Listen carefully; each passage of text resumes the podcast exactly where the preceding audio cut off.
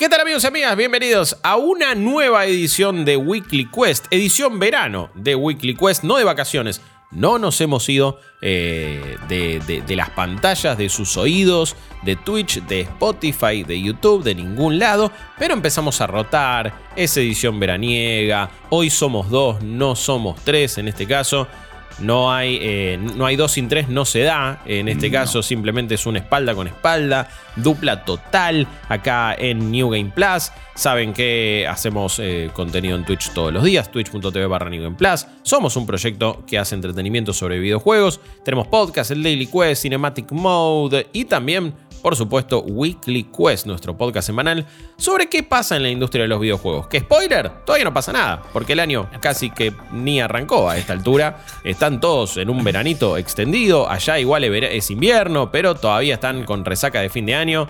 Y me parece que a mí me dan ganas de decirle, chicos, activen las noticias, porque hasta el daily se complica hacer. Sí, no, ¿qué vas a contarle a la gente? Amigo, ahí me- cada, no, las notas.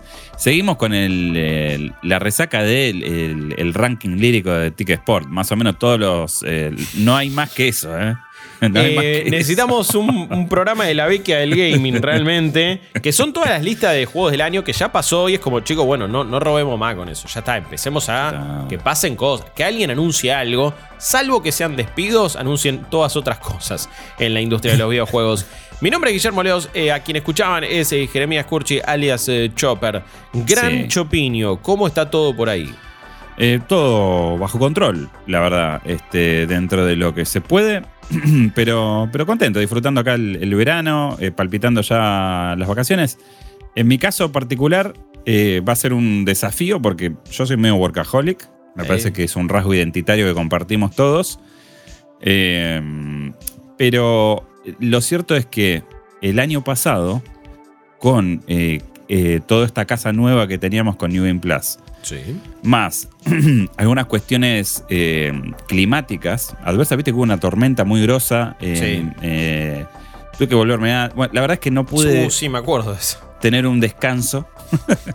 Así que medio que necesito cortar, pero bueno, vamos a ver cuánto aguanta este cuerpito eh, la magia del no hacer nada, ¿no? Uf. En mi fantasía, creo que tengo mucha ganas de no hacer nada, pero, viste, después pasan cuatro días y te empezás a eh, poner nervioso, ¿viste? Ojalá te puedas dar el gusto. Eh, a mí me cuesta. Es más, ya me está picando todo, te lo digo y me pica todo. No, no sea boludo, no, no, Chopinio, tenés que descansar. Tenés que sí, descansar, que descansar, no. obvio, sí, sí, claro. Eh, eh, si usted, gente, se van de vacaciones, el laburo no tiene que importar. No, no, no es más Mm. importante que otras cosas. Es difícil, eh, en este caso, cuando eh, todo depende 100% de nosotros, si no es que formás parte de una empresa o algo así. Igual, cuando uno se va de vacaciones, el resto eh, toma la carga. Pero también, si en nuestro caso es, es jodido porque eh, siempre puedes estar aportando algo que resuma. Y, Sí. y a- y ahí el cerebro te come. Cuando es el 100% para, para ganancia personal, cuando, cuando la plusvalía es total y es del laburante en este caso, eh, igual que sé yo, Twitch y otras plataformas nos sacan bastante, así que plusvalía Sí, la bola. sacan, sacan. sí, Em, son es como, es una relación medio. Es Sí. como si fuésemos los, los eh, choferes de Uber del contenido de Eh, videojuegos. hay un poco de eso, ¿No? pero bueno, déjame vivir la fantasía que es 100% para nosotros. Eh, todo bolsillo, todo bolsillo. Claro, cuesta, cuesta soltarlo, pero al carajo laburo, cuando hay que descansar hay que Hay que descansar. descansar. que- Y nos iremos rotando en ese aspecto, iremos eh, La tomando formación, de, la formación de volei. ¿no? Sí, es verdad. rotando. Es Sí. verdad. Y, y hay que ver quién es libero. Eh, antes de, de hacer una, un, un formatito nuevo y una idea nueva que tenemos acá en, en el weekly, en el podcast de hoy, eh, que se llamará Este es tu Goti, que es uno de los tantos Hmm. goals que tenemos que se van proponiendo para nuestros pases de batalla. Ya lo saben cómo funciona esto. Es un proyecto 100% financiado por su comunidad, ¿no? Tenemos eh, la principal manera que nos pueden dar una mano es cafecito.app barra Plus, donde con un cafecito de 200 pesos ustedes pueden ir colaborando e ir llenando una barrita, un pase de batalla, como le decimos, donde se van deshabilitando nuevos contenidos, streams especiales, cosas que vamos haciendo. En co-fi.com barra Plus también pueden ir aportando para ese pase de batalla que estamos buscando ir a Tokyo Game Show este año.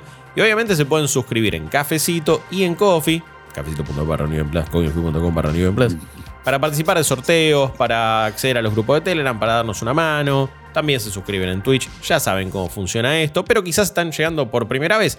Quizás este, extrañamente, es el primer podcast nuestro que, que escuchen, así que se lo recuerdo. También tenemos sponsors, gracias Primoffice por bancarnos, gracias Insumos Acuario por darnos grandes equipos. Primoffice.com.ar utilicen el promo code New Plus e insumosacuario.com.ar utilicen también el promo code New Plus. También Em, me- permitime agregar una cosita supuesto, más, ¿no? lo si, que si- si nos estás escuchando y sos un amigo que reside en, en Córdoba o Mendoza, no tengas miedo. Te puedes suscribir y vas a recibir los premios. No discriminamos. Por supuesto. Ninguna provincia. Mandamos a todo el país. Así Sí. que adelante. Adelante, Eh, sírvase. De hecho, tenemos una, una gran cantidad de, de- de usuarios de Córdoba, sobre todo, Sí. que suelen ganar una bocha de premios. No sé por qué, Sí. pero tienen bastante suerte en ese caso y les tocan Ujú. muchos de los premios que nosotros estamos sorteando. Así que felicitaciones a todo el mundo y a toda la patria cordobesa. Em, después, antes de, de meternos en mundo este es tu goti, estuvimos probando algunas cositas. Estuvimos probando realmente. mm, No, nue- bueno, nuevos juegos para nosotros, por lo menos. Tenemos dos en particular que queremos recomendar y queremos contar cómo fue también un poco el- nuestra, nuestra experiencia. Contame, Sí. ¿qué onda, Chops, el, el viaje que estás teniendo con Chance of Cenar? Porque acá casi que vamos a tener que hacer un mea culpa. eh, de, che, se nos pasó. Se nos pasó. Eh, sí, mirá, la verdad que no me acuerdo. eh, lo comentábamos con Rippy. Casualmente le está- estábamos rompiendo sus vacaciones, pero Sí. comentamos eh, un poco la, la experiencia. Él, particularmente, Estábamos lo había hablando de probado en su momento. ahí, de- Estaba hablando no, de jueguito. Eso Y puede. me decía, no, mirá, este, este lo probé cuan- cuando, salió y la verdad es que no. Me pareció que por ahí no era para streamear, después me olvidé, qué sé yo. Y marcó algo que me, me pareció muy acertado, que es. No, no tuvo la cobertura. Creo que Chance of Sinar lo que tiene es que no hizo mucho ruido, lo cual me parece una injusticia, por un lado. Sí es cierto que algunas listas de top 10 de varios eh, medios a nivel internacional lo pusieron ahí. Me acuerdo Sí. haber leído a Totilo también. Sí, a nuestros amigos de, destacarlo. de- de Giant Bomb lo, lo comentaron bastante. Eh, Sí. por cierto, ¿leyeron nuestra nota, nuestro top 10 de invitados en giantbomb.com? Eh, vayan, porque nos invitaron a participar. Todos los años hacen unas guest list, guist- de listas de invitados, donde la gente va y pone su top 10 del año o lo que le pinte también. Pero bueno, eh, estoy muy orgulloso que hemos posteado ahí, hemos cumplido otro sueño.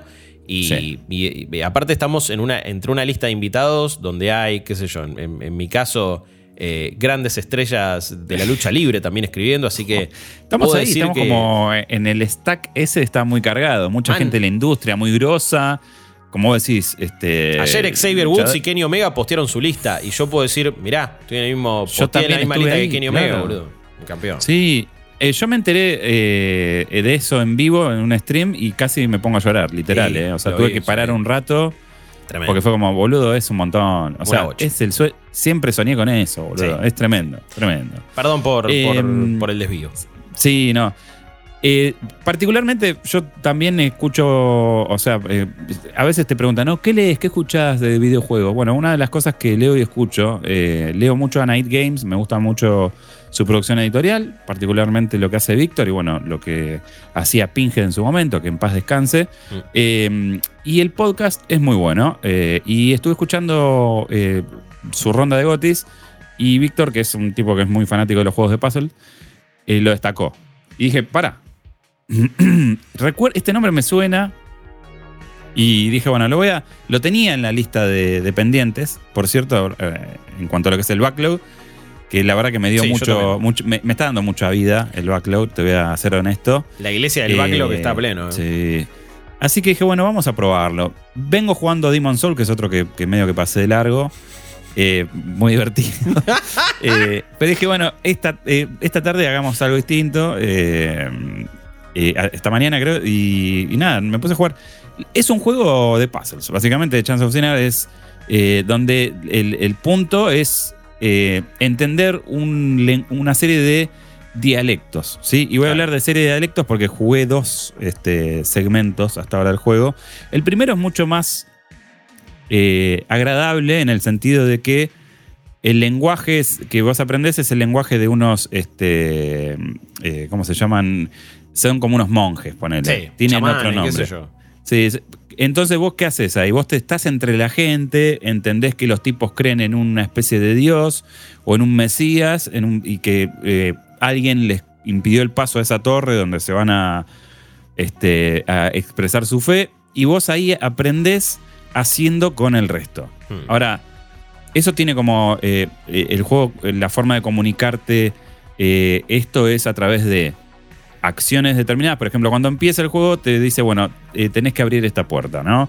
Abrir la puerta es tocar una palanca y tiene como unos símbolos. Entonces, los símbolos se repiten y vos decís, bueno, eh, claramente el símbolo que se repite significa puerta, uno de estos símbolos significa abrir y el otro cerrar. Entonces, cuando llegas a un punto, el personaje saca eh, un cuaderno y tiene unas ilustraciones así a lápiz y dice, bueno, machea los símbolos que vos aparte escribís lo que crees que significa Hmm. con lo que te estoy mostrando acá. Y si lo haces bien, esas palabras se convierten y vas aprendiendo el, el- el lenguaje, ¿no?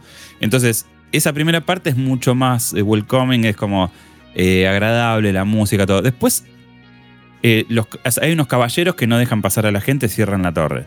Epa. Te infiltrás y ahí se pone como súper imperio de Star Wars, ¿viste? O sea, es súper oscuro, Mirá. cambia la tonalidad del juego. eh, al, al principio es muy journey, después se vuelve como más sombrío, más inside, ponele. Y vos, en lugar de aprender participando, eh, lo haces espiando, porque te ven y te cagan a palos. Eh, Entonces tenés que mirar de afuera, eh, ver cómo interactúan entre ellos, las órdenes que le dan y estos generales. puzzles de repente. Tal cual. Entonces tenés que infiltrar. Y en un momento se pone Hitman y llegas a una, a a una armería donde te podés poner la ropa de los tipos para poder moverte. Y si te pones la ropa equivocada, eh, te cagan a palos. Claro. Eh, entonces, bueno, yo hace- pro- eh, esto lo hicimos eh, ayer anoche y tuve que probar no sé cuántas combinaciones porque no le pegaba nunca con la sombrera, ¿viste? Bueno, hasta que me pude mover con tranquilidad. Pero me parece que es un juego que es sumamente inteligente en su, en Sí. su diseño eh, y creo que lo podría haber elegido tranquilamente como uno de mis cinco juegos favoritos del año pasado. A ver. Eh, a veces no puedes atajar todos los penales. No, boludo. no, O sea, iba, a decir eso. No es, que, no, no es que me iba a atajar, sino que más o menos iba a comentar a veces lo que pasa.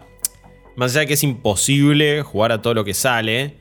Sí. eh, también muchas veces sabés o escuchás o, o- o entendés que hay algunos que, que recomendaron y que pueden llegar a ser de lo mejorcito, o que te pueden gustar a vos una bocha.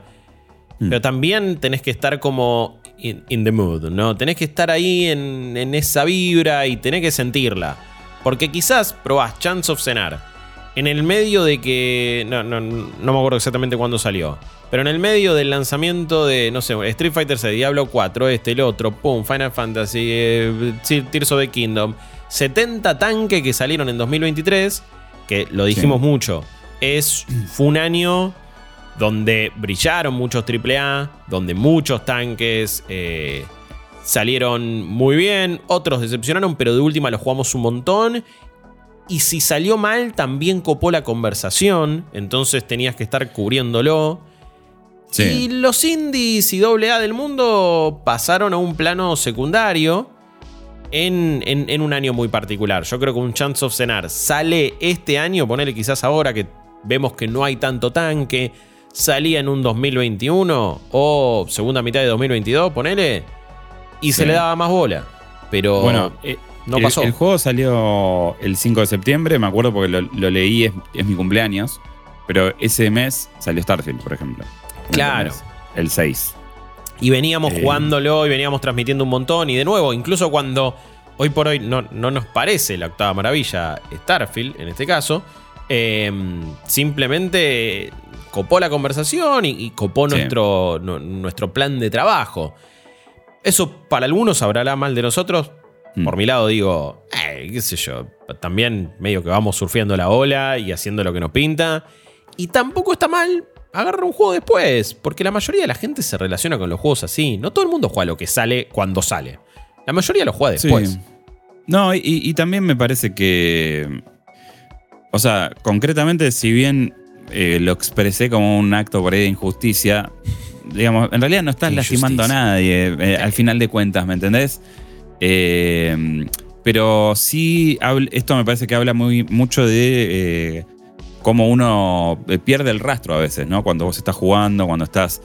y no solamente nosotros que nos dedicamos a esto. Digo, por ahí a la gente se le pasó también, a Jorge se le pasó. porque bueno, es muy difícil y aparte son... Yo en, septiembre estábamos todos hypeados con Starfield, pero pero yo también, digamos, es un año donde estuve jugando Street Fighter, principalmente. O sea, no jugué a otra cosa. Entonces, me parece que lo que está bueno de poder eh, hacer como una especie de pausa y, mirar el año que pasó es permitirse esto, ¿no? Decir, bueno, a ver, voy a probar esto que no lo jugué, ¿viste? Capaz que con algunos rebotás, pero en este particularmente dije, uy, boludo, esto es finísimo. Finísimo. Sí.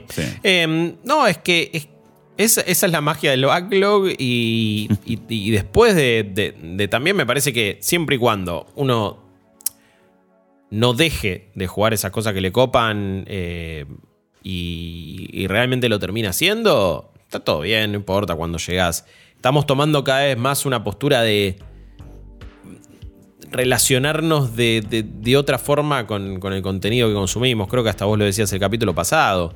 Y, no está mal que, sea ahí más cercana a la gente, ¿no? Y a, cómo también el, público vuelve a juegos que ya jugó o agarra alguna oferta y de repente juega algo medio viejo. No todos van a poder jugar el último AAA cuando sale. Em, hmm. y, nosotros muchas veces también ni siquiera es que lo jugamos porque nos llega el código, a veces lo pagamos porque bueno, es el laburo que hay que hacer y, a veces eh, agarramos los códigos que nos mandan para sortearlos ustedes, pero lo pagamos igual. Entonces, como tampoco es que ah, es fácil jugar lo último que sale cuando le mandan los jueguitos. No, no siempre lo mandan, a veces no. Y, no, no, no. Que es más, generalmente no, a nivel, a nivel global igual está pasando un poco eso, están como cerrando un poquito más el grifo. Sí. Nos pasó con el caso de mm, TOTK, que supimos que a gente de, digamos, de los primeros mercados eh, no se lo enviaron. Entonces, bueno, estamos eh, transitando eso y me parece que está bien eh, buscar una forma de generar conversación y contenido con, por ahí no con lo último, ¿no? o sea, lo que está bueno del backlog es eso y bueno, a veces toca en vivo sorprenderse con, estos juegos.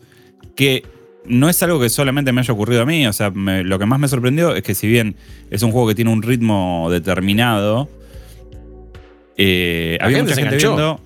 La gente se reenganchó. Y mucha gente dijo, che, bueno, me lo voy a comprar. Algunos dijo, bueno, eh, lo pongo en la wishlist. ¿no? claro. Eh, por ahí son 10 lucas que es un tema. Eh, pero, pero bueno, ahí está. Yo creo que el juego igual eh, que, en, Xbox estaba como 8 lucas al final, sin descuento, eh, una cosa así, ¿no? Sí, sí, cerca de 8 lucas. En Switch lo mismo. Claro, ah, mira, ok, portátil, si funciona bien, podría estar piola. Eh, por supuesto que. Es muy livianito, es muy livianito. Sí, a, nadie le sobra mm, ningún tipo de dinero como para regular por ahí. Pero sí, quizás esperas una oferta. Lo que sí desde acá, sabe que vale la pena, anótatelo. Chance of cenar. Em, y, para que lo disfruten. Así que anótenlo. Y, una cosa que me, llamó la atención, de la cual no me percaté yo, sino eh, Jorge, la gente. Mira. Eh, me decía, che, Hace mucho que no te veo sonreír así después de, probar un juego. Eh, eh. hubo, hubo momentos de. Tiene. es una máquina de momentos Eureka que te hacen sentir muy bien. Eh, es como. Momentos es Eureka es candidato a nombre de podcast, Es, es como el equivalente a ganarle a un jefe de, de, Dark Souls, ponele, o de un Miyazaki Game pero eh, eh, con este, Goodfield, digamos, ¿no? Con, sin, sin sentimientos mierdosos. Eh, sin, sal. Sí, la sal no sala. Em, también estuviste jugando Demon Souls. Yo más bien ahí le digo a la gente que vaya a chequear los streams. Estás mm. jugándolo, estás retomándolo ahí. Sí. Te vi sufriendo una bocha, te vi también celebrando la victoria contra el Tower Knight, eh, momentos épicos y clips del año que han quedado ya. Eh. ¿Cómo te cagó? Eh, Me pero mal, mal. Así que también, de nuevo, estamos como revisitando el backlog. Y ojo, hay uno que, también estuve probando que es relativamente nuevo, pero cuando salió en su momento tampoco le había dado bola y ahora lo empiezo a probar, que es The Finals. Y me pasó un poco lo que te pasó a vos, ¿eh? También terminé con esa sonrisa de, che, qué piola. Y si bien estoy muy alejado de los shooters multiplayer, eh, puede que, a este le dé una chance más. The Finals es el nuevo juego de Embark, son los ex-DICE, los ex-Battlefield, o sea, veteranos de la industria. Veteranos. Pero que le está saliendo bien por ahora. Vamos a ver cómo lo pueden monetizar, cómo lo pueden extender, porque es un juego gratis y es un juego donde, qué sé yo, hay que ver cuánto te importa el pase de batalla y los cosméticos. Em, pero es un juego, man, que no puedo creer lo que disfruté la jugabilidad. Y en general de los Battlefield, a mí no me gustaba tanto la jugabilidad, sino más bien la escala, la sensación, el hecho de, che, esto es una batalla gigante, se rompe todo. Battlefield 3, Battlefield 4, esa sensación de, uh, mirá, este loquito se agarró un, avión tremendo, uy, acá tiró una granada, explotó todo el nivel que era en Francia ahí en del Battlefield 3 con el subte, todo, era un recontra quilombo que no me olvido más. Espectacular, bárbaro. Pero después me, fui alejando bastante. Battlefield 1 me había gustado, el 5 no tanto, 2042 no me gustó nada, por más que lo hayan arreglado. Pero nunca me sentí a gusto con la jugabilidad también. Y acá me pasó todo lo contrario. No sé, encontraron un híbrido muy lindo entre muchos juegos. Eh, Puedo decir que tiene algunas cositas de la jugabilidad de un Battlefield en la destrucción. Todo se rompe. Yo decir que, todo se rompe. a decir que es el hijo de Levolution con este. Eh, ¿Cómo se llama? Apex. Tiene como un poco de todo, ¿viste? Tiene la movilidad de un Apex, tiene algunas eh, cositas que están en el escenario, tipo unos ganchos que te llevan de acá para allá, mucha, mucha cuestión de verticalidad también en los mapas. Em, esto es como un game show, una cosa así, un reality medio loco, una competencia donde equipos van y eh, compiten por, de acuerdo al modo que sea, vas y te aparece, bueno, un lugar donde buscas una caja que tiene, eh, no sé, 10.000 puntitos, 10.000 dólares o 10.000 monedas una vez que la capturas, tenés que ir a depositarla en otro lado y a partir de ahí se convierte en un defender el punto. Eh, como, es casi como plantar la bomba en el, en el Counter-Strike. O, también muchos modos. Eh, es medio un Dark Zone también en ese sentido. ¿Viste? Como que, bueno, listo, este está haciendo la extracción, se la puedo robar. Sí. Pero eh, hay siempre un respawn, no es que, bueno, es perdiste una vez, listo, mm, ya, ya no puedes participar. No es en, ese caso tampoco es un extraction shooter. Eh, hmm. Me parece que también tiene, tiene, una... No sé, me había desacostumbrado a jugar multiplayer donde podés respawnear y está lindo eh, y se disfruta realmente. Pero, pero quedé fascinado con la jugabilidad porque agarraron elementos hasta de simuladores inmersivos.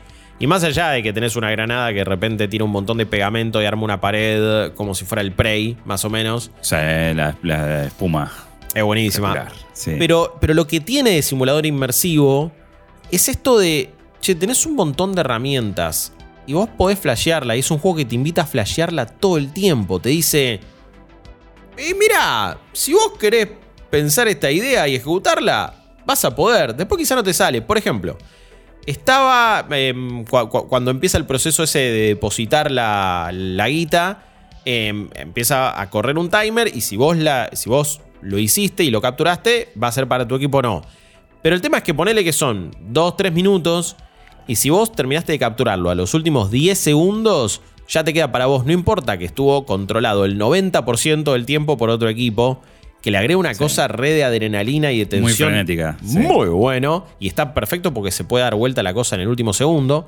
Y entonces estaba yendo ahí, quedaba poco tiempo y estaba en un edificio arriba, en varios pisos, y yo estaba re abajo y dije, uh, no voy a llegar ni a palo. Bueno, ¿qué pasa? Mi personaje tenía una C4, la tiro para el aire, la exploto, se rompe toda la pared en el piso donde estaba la caja. También la habilidad que tenía era un gancho, tiro el gancho, me cuelgo, ¡pum! Caigo exactamente en el lugar donde tenía que caer y empiezo a robar la, la caja y obviamente eso tiene como una barrita que se va llenando y no llegué. O sea, es... Lamentablemente me faltaron 5 para el peso. Pero yo lo había empezado a jugar hace una hora. No lo había jugado nunca. Y de repente el juego fácilmente me dio las herramientas como para tirar un highlight, o casi, por lo menos, de esos que le ves, le ves a algunos streamers que se dedican a jugar 80 horas por semana al mismo FPS y que se dedican a eso más o menos. Y lo hice yo que lo había arrancado a jugar ahí nomás. Y así como esa, tuvimos varias de, uy, che, estoy medio en esta cornisa, ¿qué pasa si me caigo? Tiro, tiro una granada acá, hago esto, uy, meto un jumpad acá que me permite subir ahí. Y el juego te da todas esas herramientas. Y es muy fácil de usarlo, es súper dinámico. Y la jugabilidad me enamoró, man. Eh, quedé súper sorprendido. Tiene los, eh, los ingredientes de, o sea, este tipo de juegos que te permiten cierta expresión. Eh, sí. Y que tiene ese andamiaje medio Breath of the Wild en el sentido de que, bueno, flasheala. y va a salir. Algo va a salir. O sea, me parece fascinante sigo igualmente con la pregunta del millón, ¿no? De, bueno, ¿cómo encaja esto en el panorama actual donde...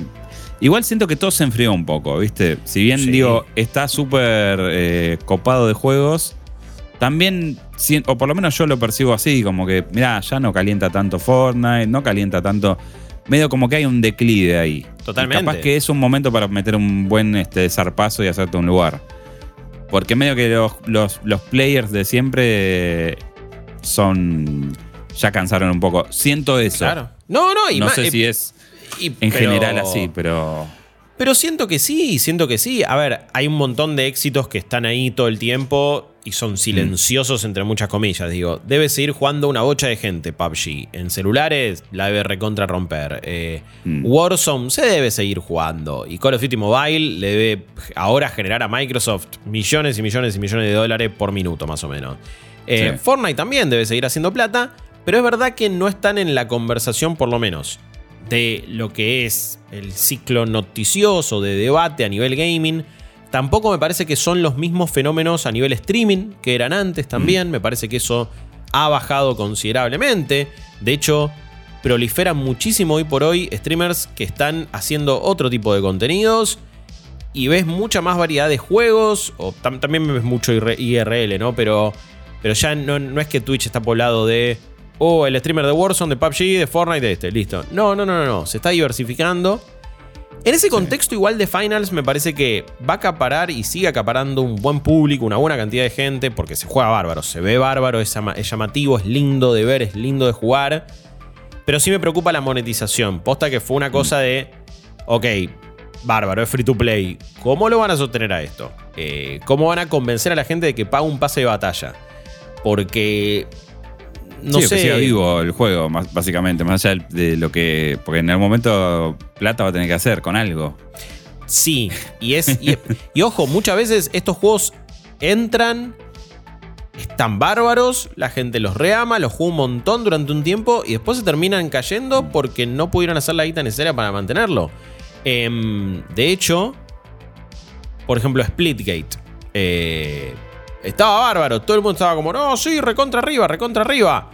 Y tuvieron, por ahora, no creo que no está volviendo, ¿viste? Lo tuvieron que cerrar y decir, no, después vamos a volver. Pero porque no le encuentran la vuelta a la monetización. Cuando son free to play, acaparás un gran público al principio y después se va bajando.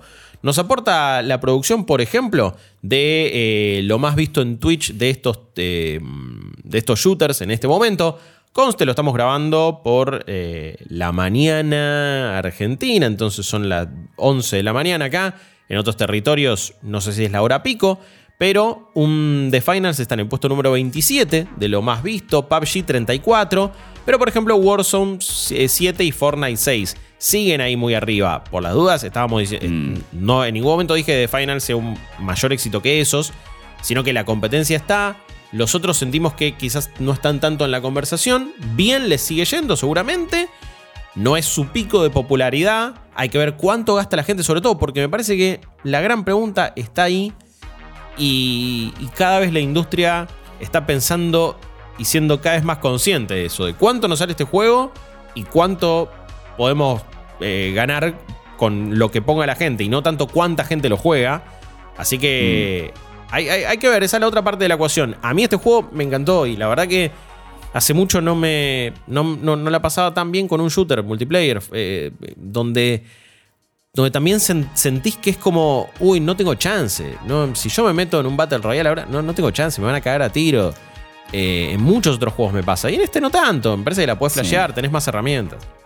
No, y aparte eh, toma un poco lo de Battlefield, que eh, yo en su momento cuando... A mí nunca me gustó Battlefield, la verdad.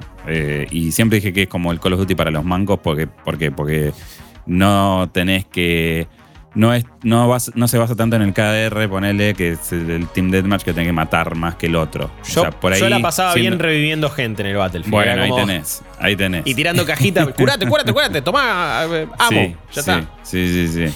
Eh, pero acá lo que está bueno es que eh, tiene un poquito de eso en el sentido de que te da herramientas como para que no sea eh, exclusivamente el KDR lo que importa. O sea, si podés flashearla y podés armarte ese tipo de cuestiones de generar la pared de espuma, aparecer por abajo haciendo un buraco, o che, bueno, te, hago volar el techo para que caiga la caja y te la robo. Mal, esa ¿Entendés? Eh, son cosas que me parece que llegan para eh, pues, diversificar un, poquito lo que uno entiende como, como shooter online, ¿viste? Y me parece que tiene tiene un par de cosas fantásticas en la dinámica de la partida porque durante un cierto punto es... Se va desarrollando como una partida de Overwatch, después como una de Apex y de repente es una de Counter-Strike. En el sentido de, uy, estamos defendiendo acá y estás empezando a poner eh, que tiro acá una granada de este estilo, que meto una de humo, que meto una de veneno, que eh, dejo una mina acá como para proteger. Después también, eh, y es medio Team Forte también, uy, meto la torreta, meto esto. Es como tiene un montón de, de, cosas de otros juegos, todas metidas en un paquete. Y que la partida tenga como esas distintas dinámicas, me parece que, que le hace un juego muy copado. ojalá después le agreguen más modos, cambios en el mapa. El, mapa igual está bueno, tiene una estética medio Mirror's Edge, medio también lo que era Hyperscape. Eh, se, ve del carajo, la verdad que se, ve, muy bien. Eh, tiene muy buenos efectos. No sé, me, estoy re afuera de los shooters y este me recontra copó. Así que si lo ven desde ese lado, la recomendación, me parece que también lo pueden ir probando. Em, mm. Como así también recomendamos, en este caso, Chance of Cenar. Y después, em, nada, en, Twitch, por supuesto, seguimos jugando un montón de cosas. Vos estuviste jugando Demon Souls. Em, ¿cómo, lo estuviste sintiendo más allá de la frustración? No, yo qué sé, o sea, el, original lo jugué, no, no, lo terminé. Los, los, primeros que terminé de la serie de Miyazaki, poner, fueron los primeros este, Dark Souls. Sí. Eh, y Elden Ring y Elden Ring también. Eh, qué sé yo, me, gusta mucho. O sea, me parece que es un juego prodigioso a nivel técnico. Se ve muy bien. Eh, y, y, sí, o sea, eh, extrañaba un poco esas cosas de, diseño garca que tiene este, este tipo que no, eso no lo tocaron, ¿viste? Tiene todas las mierdas que te tira Miyazaki. El chabón atrás de la, esquinita de la pared, los, los glitches que te, no sé, cuando me plastó el gigante ese quedé eh, atrapado entre, entre las piernas y el escudo, entonces la cámara te, anda mal todo el tiempo. Es como que tiene esas cagadas que la gente acepta, porque bueno, es parte del sabor de la experiencia. Eh, o cosas eh, extrañas del diseño, como bueno, te voy a poner dos fuegos en los tobillos que son exactamente iguales y bueno, vos adivinás cuál es el que está más dañado, ¿no? Es, son esas cosas que vos decís, esto no tiene lógica, eh, pero bueno, es así, ¿no? Lo que viene. Pero me gusta, sí. O sea, es un tipo de juego que eh, indudablemente disfruto más allá de, de, la mala sangre. Eh, tengo ganas de, jugarlo y de terminarlo porque siento que me lo debo. quedé muy hypeado después de terminar el Enrique. Bueno, a ver qué, qué, juego puedo jugar de este tipo que no haya jugado. Sí. Y lo tenía ahí en carpeta, pero reboté muy fácil, este, porque dije, no, esto ya es, se ve muy bien y muy actual, pero sigue siendo medio duranga, ¿viste? Y eh, tiene, tiene también sus procesos de, bueno, es como, no es que lo balancearon de nuevo, ¿eh? es, el mm. mismo juego de antes, se juega igual un poquito mejor, la cámara ayuda, digo, se ve bárbaro, va a 60 FPS o 30, dependiendo qué modo quieras usar, pero el de 60 FPS se ve perfecto, es una maravilla técnica esa remake de Bluepoint. Em, así que sí, para mí es el que, es el que tenías que, que, volver a probar y, ojalá que lo continúes porque también la gente se recontra enganchó. Y sí, el compromiso es, tal que pienso jugarlo en vacaciones y, prometí anotar las muertes para poder sumarlas al contador, que está en 20 y algo. ok, está bien, está bien. Porque quiero que tenga una continuidad. O sea, es un juego que no voy a hacer la locura de terminarlo en vivo, como dice el Ring, que lo jugamos completo. Eh, sino que lo que voy a hacer es mostrar, viste, algunos videos si voy avanzando, progreso, y bueno, las muertes como para que tenga, el relato tenga una consistencia, ¿no? Y que todos veamos. Igual, igual está bueno esa de arrancás un stream matutino ahí, charlando otras cosas, y de repente dices, chico, mira, estuve con este jefe, una peleita ahí, o esta, falopa que me tiraron, y está bien, y, eso, y eso me parece copado. Hablando de juegos de Front Software, yo justamente también dije, está bien, si la mon si la, montaña no va a Mahoma, Mahoma va a la montaña. Y en este caso es. Si Sony no va a hacer nada con Bloodborne, vamos a jugar Bloodborne de nuevo. Y también lo estuve jugando de nuevo eh, en, vivo ahí con la gente. ¿Cómo? Play 4 directo, ¿no? Eh, a ver, es Play 5, pero, pero sí, es, es, una versión de Play 4 que no tiene prácticamente nada. Lo único que cambia son los tiempos de carga, que por suerte son más livianos. Eh, tampoco son automáticos, pero son más livianos. Y lamentablemente es un juego que no tiene nada hecho, se sigue viendo igual. Tiene un serrucho ahí eh, que no lo hace tan agradable como sí lo es su estética y su dirección artística, que es espectacular. Y eh, hay, un montón de cosas que, podrían mejorarse en una remasterización u obviamente en una remake. Pero cada vez, bueno, lo estábamos jugando de nuevo y nos parecía, y me parece espectacular, y es uno de los mejores mm. juegos de From Software. Y todo lo que es la ambientación, la historia, las mecánicas, el combate, mucho más agresivo, más dinámico. Y cuesta entender por qué no se hace nada todavía con ese juego. Y tiene que haber una razón muy técnica y muy chota que, explique esto. Porque eh, cuando salió la lista de los juegos más vendidos eh, first party de PlayStation, estaba bien. Es como, che, vendió bien. No es que no se lo vendiste a nadie. Y no se ha hecho nada con esto. no se hizo ni un parche para Play 5, man. Sí, no sé cómo gestiona Play 5 los juegos de Play 4. Porque particularmente Bloodborne, sin los parches, te diría que sin el parche día 1 y sin otros que salieron al toque, es un juego que no se puede jugar. Ni en Play 4. O sea, Sí, sí. Hablamos de sub 20 los frames. Sí, sí. como un montón de cuestiones técnicas muy jodidas. Yo bajé algunos juegos de Play 4 en Play 5, pero nunca vi que me baje los updates de la build, por ejemplo. Ah, no, entiendo que es la versión actualizada. O sea, vos te estás bajando la última versión. Eh, es como mm, la, que ya estaba disponible. Eh, es esa. En realidad es lo mismo que te lo bajes en Play 4. El tema es que algunos que tenían el frame rate desbloqueado llegan a 60. Es como algunos que salieron ya cuando estaba la Play 4 Pro. Tiene, no este no tiene nada. Va a 30 estable, pero, pero no tiene nada porque era previo a la PlayStation 4 Pro. No hicieron tampoco ninguna actualización cuando salió esa versión de la, de la Play 4. Entonces es un mm. juego que es de los más amados, de los más celebrados. Y no pasa nada. Es, un caso muy, muy extraño. Pero, y volviéndolo a jugar, te da bronca, está bien, vos lo disfrutás, sí, bárbaro, todo muy lindo pero me, gustaría que se viera mejor, me gustaría que corriera mejor. Me gustaría también que un par de cositas que digo, eh, este, de cosita de la cámara, digo, se nota que tienen nueve años, por cierto. Se van a cumplir nueve, años. de la salida de Bloodborne. ¿Qué carajos? Es el tiempo. Ya no entiendo nada. Y, y, algo debería suceder. Pero bueno, estamos, estamos teniendo también un veranito From Software acá, a la espera de la expansión de Elden Ring. Si se confirma que llega en febrero, gracias a ese rumor. Veremos qué oh. pasa y veremos qué onda. Estoy para volver, ¿eh? Estoy para volver. Siempre, siempre, siempre. Llamala ahí a Batori y yo también. Ojo, estaría para 180 el nivel. 180, 180. Algo así. Es un, sacado total, pero bueno, lo, pasaste y lo jugaste todo en stream. Sí. Em, pasada toda esta primera sección de, del podcast, vamos entonces al momento este es tu goti.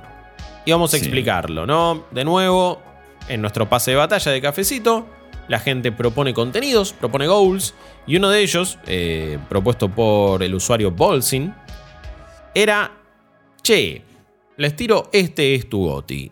ustedes busquen un año específico en Metacritic y fíjense cuáles son los juegos mejor rankeados.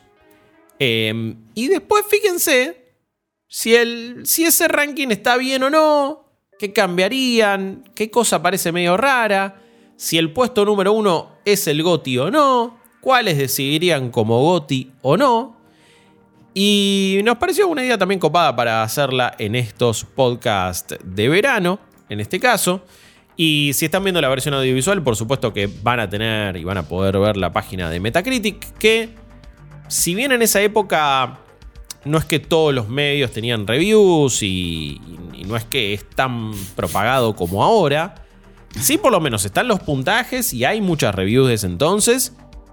Y nos vamos a llevar un montón de sorpresas y nos vamos a comer un montón de chascos. Y en este caso, acá la propuesta era arrancar desde el puesto número 20 para arriba, ir chequeándolo, ir viéndolo. Y nos vamos a encontrar con un par de, cosas bastante extrañas. Que de nuevo, esto no es lista tipo. Eh, no, es, que, uy, ¿quién ganó los Game Awards? No es una lista de los mejores juegos de algún medio. Es el Metacritic, es el puntaje. Para que vean cuán equivocado puede estar también. Podemos decir que el concepto del GOTI como cosa que se elige todos los años no es tampoco algo tan este, viejo. Quiero decir, en esos años, por ahí cada medio celebraba su propio. Eh, su, propia selección, pero no era algo así como tan universal, ¿viste? Que bueno, Goti, eh, tenemos un, evento, o sea, estamos hablando de los 2000, o sea, no. Por eso, vamos a empezar por el año 2000, que propuesto ahí en, en este objetivo, en este goal por Bolsin, decía es más o menos donde arrancan ciertas cuestiones de generación también eh, Dreamcast, eh, ya final de Nintendo 64, había ciertas cosas de arcade, ciertas cosas de PC, mm. y también es una de las que mejor están eh, retratadas y recolectadas en Metacritic, así que vamos a arrancar por ahí. Y si bien vamos a arrancar por el puesto número 20 y vamos a ir para arriba, en el puesto número 21 quedó Deus Ex, el original, con Warren Spector ahí. Y una, uno de esos juegos seminales para lo que es PC, pero que tiene un 90 en Metacritic. Tampoco está mal, digo, tampoco es que lo cagaron, pero quedó fuera del top 20. Eh, es, un dato llamativo, es un dato llamativo. Igual, entendamos que estamos viendo Metacritic, eh, donde ordena solo una cosa numérica. Sí, sí, sí, por eso. Lo que no es cualitativo. no es cualitativo, pero me parece que es un signo de la época ¿no? El suelto, estar tan suelto de billetera cuando, cuando tenés que regalar los puntajes, ¿no? Porque. Eh, ni hablar de eso, ni hablar de que es eh, una cuestión que marca. Es, un retrato de la época. Y sobre todo, si bien ahora vamos a ir repasándolos. Eh, lo que más se destaca es la cantidad de juegos de deportes que hay. Y lo que representaban a nivel crítica y puntaje y mercado los juegos de deportes en general, sea del que sea. No solamente FIFA y, NBA 2K como pasa ahora, o EAFC. Em, esta era otra época, era otra época total y hay muchos juegos de deportes. Porque por arriba del Deus Ex, en el puesto número 20, estaba el NHL 2001 de EA Sports. Un juego de, de NHL que hoy por hoy, cuando sale uno desde acá, no nos enteramos. En general, no tienen los mejores puntajes y ni siquiera en Estados Unidos importa tanto. Estaba con un 90 de Metacritic. Y tiene el simbolito de Must Play de Metacritic. Un montón, amigo. Una bocha. Una bocha. no lo jugué específicamente, pero bueno, una bocha. Em, ya en el puesto número 19 está el no, no One Lives Forever, que es un juego que lo pondría quizás en mi backlog. Yo nunca lo jugué. No sé si vos lo habías hecho, No lo jugué. Eh, no lo jugué. Acá quizás podemos meter algo para el backlog específicamente. Eh, este juego que tenía toda la estética medio Austin Powers casi. Y que, eh, por ejemplo, IGN le había puesto un 91. Hay muchas reviews en esta época de Maxim Online. No sé si se acuerdan de la revista Maxim. Maxim, eh, claro. Es como que Brando te tira una review de. Revista H tirando una review de Half-Life, ¿viste? Sí. Sí. qué sé yo. Está Eh, bien. muy No, extraño. No, vamos, no vamos a menospreciar, o sea, capaz que No, ahí no. que. ¿No? Para, para nada, para nada. Eh, no, no, no voy a menospreciarlo, por supuesto, pero sí me llamó la atención, ¿no? Como que eh, es algo que también marca un poco la época. En el puesto número 18 O- aparece Tony Hawk's Pro Skater 2. Eh, 91 en Metacritic, 91. Que hoy por hoy, un 91 te pondría sí o sí entre lo más o entre lo mejor rankeado. sí. Y acá estás en el puesto número 18. Sí. Polémico. Este está, este está más arriba. Este es el mejor de todos, amigo. Este Eh, es el mejor Tony Hawks. Eh, Es Tony Hawk 2, boludo. Es, es un, es, un, es un ícono total de lo Pero que si no te. Escúchame, es, eh, arrancás ahí en Marsella, boludo. En ese skatepark hermoso. En el hangar, ¿no? Bueno, arrancás en el hangar y en la primera competencia es en Marsella, que es el Eh, Mar- nivel eh, 3. Marsella, perdón. Sí. Eh, ahí te das cuenta que es el Goti, boludo. No, ahí es te das un Goti cuenta. Eh, Ese nivel es todo. Em, la gente de Gamers Pulse le puso un 84. Adrenaline Bolt le puso un 80, por ejemplo. Así que ya sabemos a quién ir a buscar. Em, Para, pero, pero, eh, Daily Ra- Radar. Daily Radar le pero, puso un eh, 10, Era, está bien. Pero claro, Ra- Radar era uno de los medios grandes de ese momento. me Mira, no lo leía, no lo consumía. Hot Hot, Games. Games. le puso un 100, también un 10. Game Pro, Games Radar, también con un 10. Game Zone 97. Eh, no, muchos Happy puntajes Papi. altos. Un 93 Happy en IGN. Papi. ¿Cómo era así? Ha- Happy Papi. Aparentemente Eh. le hizo la review. Hay, uno- hay unos nombres de sitios bastante extraños, realmente.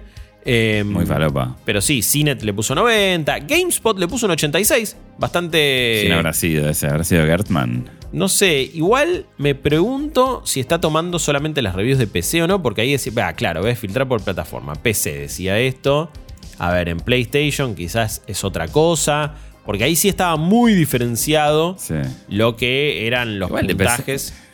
Pará, pará porque, uh, pará, pará porque, mm, pará, pará, pará, pará, pará, pará, pará, mm, mm, mm. Paren las rotativas, me parece que este es un caso en el que la misma plataforma de Metacritic me jugó una mala pasada, mientras yo quiero, uh, porque acá me parece que no está filtrando por plataformas. Me Ajá. parece que no está, no está filtrando. Pero lo que pasa es que, ¿cómo hacemos ahí para. Porque acá estaba apareciendo el Metacritic de PC. Es verdad, Sí. porque eh, no sé, no sé si solamente. Si eh, pones PlayStation, ¿qué pasa? Eh, A ver, porque en, en- en la, en, en esta, en esta página directamente podés que, poner que te muestre solamente los de un año, en este caso. sí. Y podríamos poner PlayStation 1, ponele solamente. Y ahí aparece en PlayStation 1 con un 98. Está el Tony Hawk 2. El Tony. Me pregunto si no hace un promedio igual de todas las que aparecen. A ver, ¿metemos PC también? No. Te- me parece que acá me estaba cagando este, esta Sí. página, honestamente. Así que pido disculpas. Agrego Dreamcast también. Agrego Nintendo 64, que eran las plataformas principales de la época. Sí. Creo que ahora sí. Ah, mira, mira cómo cambió todo. Ahora tiene un, tiene un poquito más de. Tiene un poco forma. más de sentido. Bueno, Sí. por lo menos no prendimos tanto las antorchas. Xbox para esa altura no. Xbox era 2001, 2001. 2000, 2001. Eh, no importa. Igual por las dudas lo agrego. ah, sí, sí, sí. Puedo poner un Game Boy también. Ok, ahora todo esto empieza a cobrar un poco más de sentido. Porque me estaba tirando la- los números de PC, amigo. Y esto... Qué mal, qué mal que se comía en PC en esa época, ¿eh? eh, Pura caquita, ¿eh? Ah, amigo. Sí, sí, épocas no, no realmente muy copadas de PC. Bueno, ahora tenemos una lista completamente diferente que quizás tenga más sentido. Pido disculpas, pido disculpas, pero nos avivamos a tiempo. Bueno. Igual eh, la producción apunta que es verdad, Xbox sale con Play 2, eh, Sí. pero eh, nos va a servir para cuando elijamos otro año. No, no, por Porque, supuesto, sí. De, de sí, ahora en más no habrá más errores. No cambia Sí. mucho la, la lista. Eh, Deus Ex está en el puesto número 23 ahora. Se cayó. Se cae Se un cayó. poco. El NHL baja de los primeros 20 puestos. Claro, Eh, porque en el 21 tenés Marvel vs. Capcom, amigo, es un juegazo. Mario Capcom 2, que me parece bajo igual también. Eh, Sí, es bajo. El de Dreamcast es espectacular. Sí. Uf, uf. A ver si. A ver qué, qué plataforma elige esto. Eh, bueno, me parece que está tirando. Eh, no, en, en Dreamcast tenía un 90. Sí, sí, está bien, está Sí, bien. Quedó, sí, quedó, sí, quedó 21. ¿Qué le vamos a hacer? Creo que 21. Abre el- los 20 primeros juegos el No One Lives Forever nuevamente. Después está. The Longest Journey, que Mm. también es un juego que yo no he jugado en, en- Ah, en mi caso. Quizás lo meto en el backlog o no. Juego Yo muy cuando la etapa del juego me remite a Enya, no, no me dan ganas de jugarlo. Eh, un- No es muy, mu- no es muy radial lo que estoy diciendo, pero la verdad que me van No, a está salir bien, los cantos gregorianos. No, sabe que te, te lo agradezco. Dicen Eh, que está buenísimo, pero no, la verdad que no sé. Muy, muy celebrado como una aventura ahí. eh, 93 en IGN, Sí. 92 en GameSpy, por supuesto. Eh, es- eh, está en mi backlog de última. Sí, ¿no? ¿Qué podemos ponerlo. Sí. Eh, nos aporta la producción que es, un, es más largo que el Final Fantasy más largo. Como 150 horas de contenido. Un año de stream. No, no, amigo, no, no. Muy, muy largo, muy largo. Puesto número 18 para Spyro Year of the Dragon. Que eh, estamos hablando de. Este es el prim- eh, Este es el primero, ¿no? Este Year of the Dragon era el primer juego de Buah. Spyro, si no me equivoco. O porque era. El tres, Rip- ¿no? no, es No, el y 3, otro- perdón, es el 3. Claro, era Spyro 1, Spyro 2, Riptos Rage. Y no me acordaba que el 3 era Year of the Dragon. Em, pónganle un 3 en el, en el nombre, hijo de fruta. Eh, há- háganmela más fácil, claro. Eh, porque- eh, para mí es este, este, este juego, yo sé que a mucha gente le gusta Spyro, para mí es la, es la, la cosa más deforme e inexplicable que hay en la industria. Es un juego realmente de poronga. O sea, realmente es horrible. ¡No! Tiene, o sea, en lo que, en lo que refiere a plataformas, es para tontos. Es, es un juego de tontos. Aparte, para infantes de, de cuatro años, con todo respeto lo digo, ¿eh? pero digo, Es un montón, eh, es un montón, es es un una montón. cosa espantosa, amigos. Quiero decir que yo lo amaba. Eh. eh, quiero decir que yo lo quería mucho. No, al, no. al Spyro. no. Cuando salieron las remakes de Crash y Spyro, nos dimos cuenta que Spyro era un mejor juego que Crash. De última hay que ver cuánto dice eso. Pero, pero pa- para mí es un mucho No, mejor juego. hablando- va- eh, ¿Vamos a hablar en serio? ¿Vamos a hablar en serio o no? Pero O sea, un ¿qué juegazo? El 2 es, sigue, lo, lo sigo amando. Para mí era un juegazo el 2. Em, y, y- y me encantaba. Lo que me pasaba con el 3 es como, como todos teníamos juegos truchos en esa época, en Play 1. Este juego tenía un sistema de DRM muy hijo de fruta. Que cada tanto te aparecía Sparks, la libélula, que te marcaba. Que, que de acuerdo a la cantidad de vida que tenías, te iba, iba cambiando de color y de intensidad. Mecánica fantástica, amigos. Em, no, los niveles eran muy buenos. Lamentablemente el 3 tenía mucho gimmick de, uy, este es el nivel de patineta, este es el nivel de cosito, este es el nivel del otro. El 3 no me gustaba tanto, para mí el mejor es el 2. Pero en este te avisaba, che, puede que estés jugando una copia que no es original del juego. Mira que pueden pasar cosas raras, vos fijate. Y de repente, en este juego, la onda era que vos eh, juntabas, creo que eran huevos de, de dragón o algo así. Sí. Y cuando a medida que vos ibas avanzando, se te iban borrando como esos objetivos. Y sin eso, vos no podías completar o, o llegar a, a- a los niveles más altos. No podías completar el juego. Yo nunca lo terminé pasando. Porque justamente me iban borrando eso. Me metí Sí. ahí un DRM muy violento y muy choto. Y yo era medio chico y no entendía realmente por qué. Claro. Em, Te estaba recagando el del Parque. Rivadavia, boludo. Te estaba vendiendo pescado podrido. Eh, acá, acá me dicen que eran gemas. Creo que en el 1 eran huevos, en el 2 eran también orbes o algo, y el 3 eran gemas, algo así. No importa, lo que sea que necesitabas para pasar. Y me, me lo iba borrando. Así que eso es lo que más recuerdo del Year of the Dragon, Spyro 3, entonces puesto número 18. Puesto número 17 para Mario Tennis. En primer juego, entonces, ahora medio de deportes de- Sí. del top 20. Un juego que hoy por hoy se sigue disfrutando para mí. Mm. Eh, eh, yo, yo le tengo buen recuerdo. Yo le tengo buen recuerdo. Es un, sí, creo que es más. eh, porque, viste, cuando tuvimos el nuevo Mario Tennis, eh, yo fui uno de los que se, se la dio contra el paredón. Dije, esto es una cagada. Que vuelvo al el clásico Mario Tennis. Lo jugué de vuelta y es como que, bueno, ok. Sí, está bien. Indudablemente mejor, pero tampoco es como lo recordaba. O sea, Sí. creo que sí. teníamos más ganas del Golf Story, pero de Mario con el tenis. Ah, no, eso seguro. O sea, eh, queríamos el RPG que nunca iba a ser. Sí, sí, pero bueno. sí. No, no, la- lamentablemente no llegó. Y puesto número 16, Virtua Tennis. Lo volvimos a jugar hace poco nosotros cuando hicimos Oh. Roland Garrón.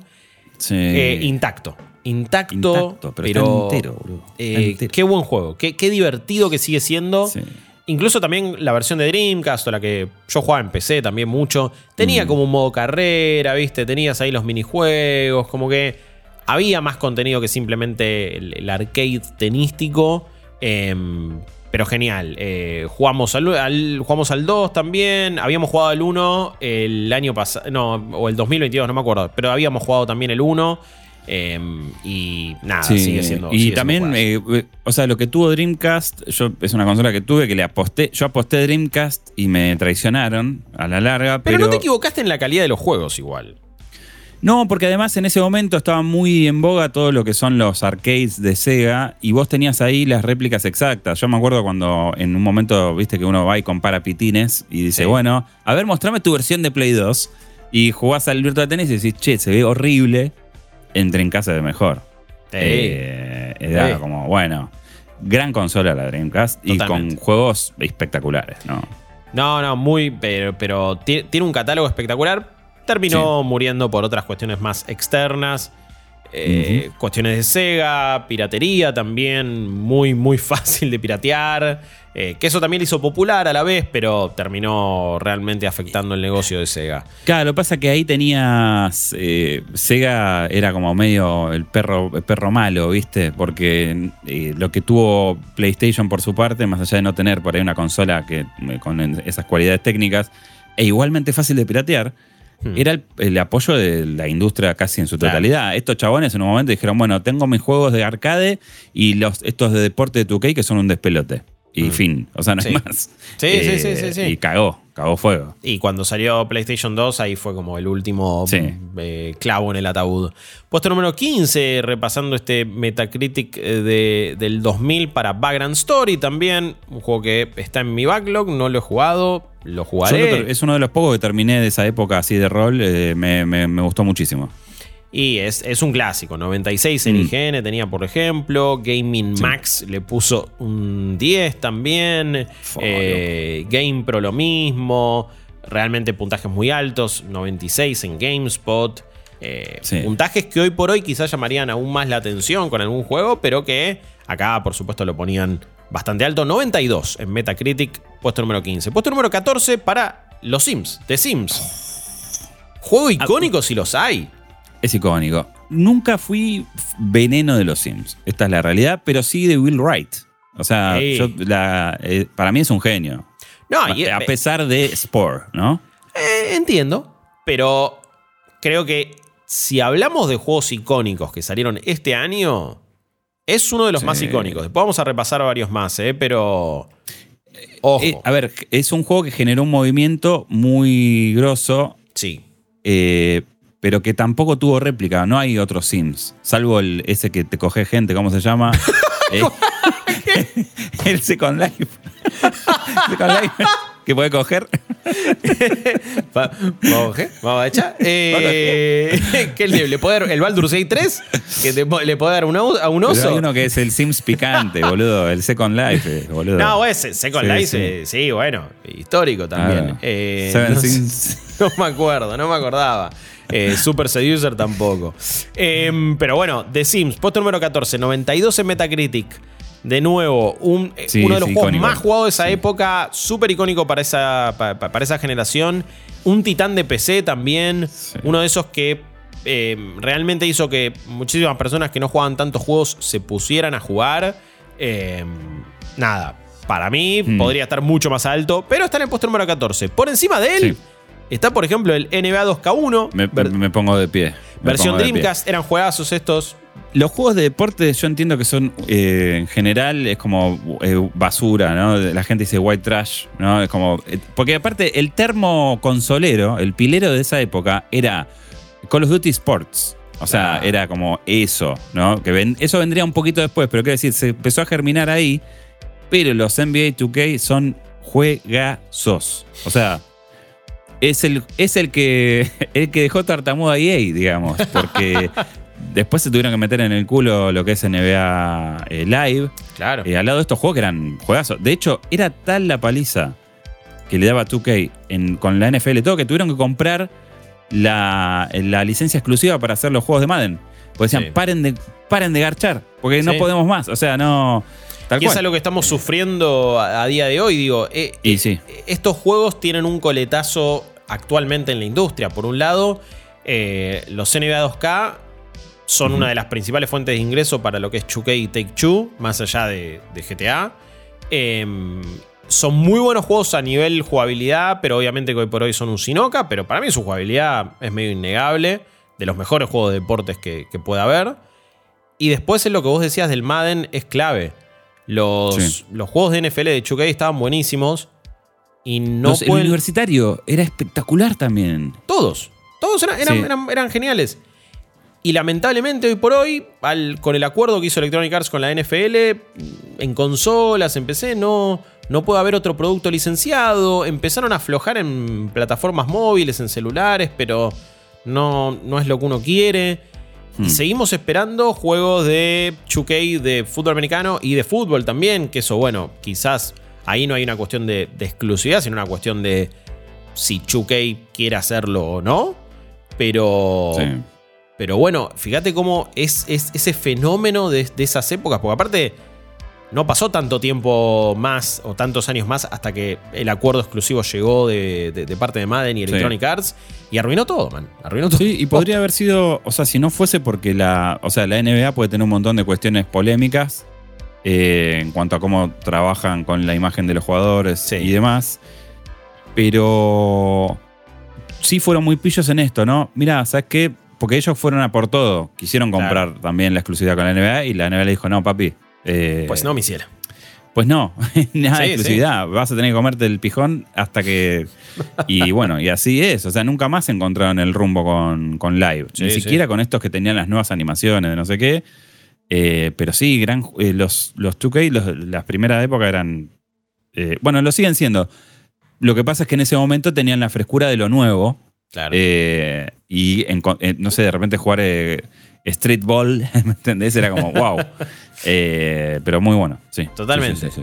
Después, eh, puesto número 12, con un 93 en Metacritic, un juego que honestamente no jugué, pero es el Test Drive Le Mans, también para, para Dreamcast. eh, entiendo que Sí. es parte de la saga Test Drive o Oh. 24 horas de Le Mans simplemente.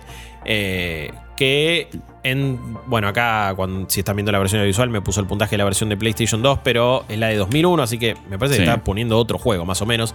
Pero la cuestión es que la versión de Dreamcast del Test Drive Le Mans tenía un 93 en Metacritic, puesto número 12.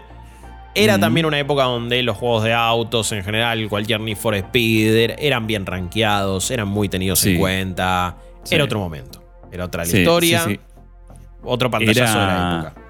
En la época también, digamos, estaba empezando como a tomar forma el 3D y también Sí. venía mucho por ese lado el impacto. eh, Y lo- los juegos de autos siempre eran el showcase técnico también. Lo siguen siendo Sí. en cierto punto, pero, Sí, antes siendo. más que, más que ahora. Skies of Arcadia, puesto número 11, otro que seguramente en nuestra comunidad digas, no, el Skies of Arcadia, boludo. Eh, Grand Soundtrack también 93 en Metacritic, mamita. Mm, Buen puntaje. Y buen montaje. ¿Eh? seguramente un juego que entrará en la lista de favoritos de muchas personas porque tiene mucho cariño. Pero Skies of Arcadia puesto número 11. Y ahora entramos en el top 10 del el Metacritic de los años 2000. Y ahora viene lo bueno, jóvenes. Quake 3 Arena, puesto número 10. Resulta que acá no estaban comiendo tan mal en PC probablemente. Porque Quake 3 Arena ey, era- y, eh, Sí. no estaba nada mal. También había salido para Dreamcast. Ojo, también Sí, había salido sí, para Dreamcast. sí. Mucha Tuvo gente. mucha, popularidad. Lo que pasa es que Dreamcast tenía entre sus cosas que podía. eh, Eh, podía- jugar en tenía, internet. te venía con un modem eh, Sí. integrado y podía jugar en internet. Sí, sí, sí, sí. Era el futuro. Eh, me liquida que acá en Metacritic no estaba el, el- no está el Metacritic de PC, pero sí el de Dreamcast, Sí, qué sé yo. sí, Em, También mucha gente jugaba eh, con la gente de Dreamcast, pero jugando en PC. Y Mm. obviamente que no tenía mucha chance. Pero Quake 3 Arena Juego tip puesto número 10, 93 en Metacritic. 94 en Metacritic para Resident Evil Code Verónica. En el puesto número 9. El, el que todos queremos que hagan la remake. Porque es ¿Cuánta uno de los. lo habrá jugado real? Me pregunto yo. Porque Yo no lo es medio como el no querido, Eh, ¿no? A ver, entre mi grupo de pares y todo lo que he escuchado, muchas Sí. personas dicen, no, es uno de mis favoritos, es uno de los mejores. Es el último Resident Evil también con la cámara más clásica y, y- y que iba por el lado que eh, después abandonó o, o abandonaron otro tipo de juegos. Igual no me acuerdo si Resident Evil 0 salió antes o después, perdón, ahí, pero fue uno de los últimos, de última. Em, yo creo que mucha gente le tiene cariño, pero sobre todo creo que le vendría muy bien una remake, porque sería el efecto de Resident Evil 2, que Resident Evil 2 Remake, increíble, y después tener Resident Evil 4 Remake, que está fantástica y que cambia algunas cosas, pero obviamente que, bueno, puedes jugar Resident Evil 4 base. Igual la, la- la- la producción me tira piedras. Yo lo que estoy diciendo es que no es, o sea, es uno de los mejores este, apreciados por, por, por- por la comunidad más acérrima. Yo particularmente lo jugué en Dreamcast y me gustó porque creo que me gustó más que nada por la cuestión técnica. Sí. Eh, pero digamos, si vos abrís un poco más el juego, hay mucha gente que no lo jugó, hay mucha gente que no lo conoce, que, y vos decís, ¿por qué será? ¿No? Si, si es un juego que supuestamente está tan bueno. Eh, no es, porque no es mainline, no sé bien qué onda, no sé bien cuál es la explicación de por qué no es tan popular como el resto. Yo creo que, Eh, mirá, te voy a decir una, una boludez, eh. Me parece que en esa época sacar un juego que no tuviera un número en el título te Sí. podía afectar. Puede ser, Quizás probablemente. Sí. puede que esté tirando cualquiera. Pero, pero ahora entendemos, bueno, y si no tiene un número en el título no pasa nada. Si el próximo GTA no tuviera GTA 6, entendemos todo que es un GTA, ya fue. Pero en ese entonces, donde, viste, eh, eh, la gente compraba juegos gondoleando, o en nuestro caso íbamos a ver unas carpetas a Parque Rivadavia, quizás flasheabas que este era otro tipo de Resident Evil y era, es como eran los Outbreak, no sé. Quizás flasheabas y que no tuviera ahí un numerito, eh, me, me parece que quizás lo, lo podía afectar. Después Sí. eh, está el, el hecho también que, que, bueno, estaban a punto de... de- de- de- bueno, en, su en un principio no salió en Play 1 y entonces también Claro. quizás lo afectó en, en- en lo que es o en lo que fue su lanzamiento y después la gente llegó. No sé, Mm. no, no sé por qué no están tenido en cuenta. Creo yo que es muy querido igual ahí, no sé si coincido tanto. Y la producción me aportaba que Resident Evil 0 salió en 2002 y, y ese sí es uno de los últimos clásicos, pero este también. eh, era, era, tenía una cosa más survival que el 3, que fue más de acción en cierto punto. Yo creo que necesita una remake, yo creo que la pide. No, seguro. Yo en eso estoy de acuerdo. Sostengo igual que no es uno de los juegos más populares. eh, o, o, eh, en el sentido de, che, eh, no es un Resident Evil 2. Ni No, siquiera no, es un seguro. 3. Sí. O sea, el 3, que para mí es un juego de mierda, eh, y este es mucho mejor, eh, es mucho más popular y más, y más como que está más en la conversación. Eh, Claro. eh, es, es eso a lo que apunto. Después, como para haber salido, sí, salió en 2000 para Dreamcast, después el otro año salió para Play 2, y después salió en GameCube dos años después. O sea, Claro. no le faltó vidriera, ¿me entendés? Por eso, eso es lo que más me llama la atención. Entiendo, entiendo. ¿Me entendés? O sea, no. Sí, sí, sí, sí. Pero bueno. Está en mi backlog y es uno de los que sí o sí voy a jugar. Porque la verdad que siento que Mm. eh, es un Resident Evil mainline en realidad. Ese y el 0 nunca lo jugué y lo tengo que hacer. Lo tengo que hacer y, y lo, y lo transmitiremos en Bueno, yo, twitch.tv. yo el barra cero no lo jugué, por ejemplo. El cero lo tengo y no lo jugué. Eh, por eso, hay que jugarlo. Después Jet Set Radio, también muchos juegos de Dreamcast eh, tenemos entre Claro. los mejores rankeados eh, en, esta, Sí. en este 2094. Un Jet Set Radio que ahora se está planeando la remake. Que es Mm. un juego que me parece que le tenemos mucho cariño, es de culto. No envejece del todo bien cuando lo volvés a agarrar. Y hay que ver qué pasa con la remake. Yo le tengo mucho cariño. Banco, Yo- aguante. Lo quiero mucho. Hay que entender el, el momento en el que salió, la época. Pensá que Dreamcast medio que es. eh, el, es, por ejemplo, el tipo de dos metros que se mete al partido de básquet de los pigmeos. ¿Viste? Porque te, te- te sale con de todo y Jet Set Radio Me parece más estilo que sustancia, en gran parte. Muy representativo de la época. Eh, pero, pero claro, o sea, eh, impactaba. Impactaba mucho la música, eh, gran el despliegue técnico que hacía.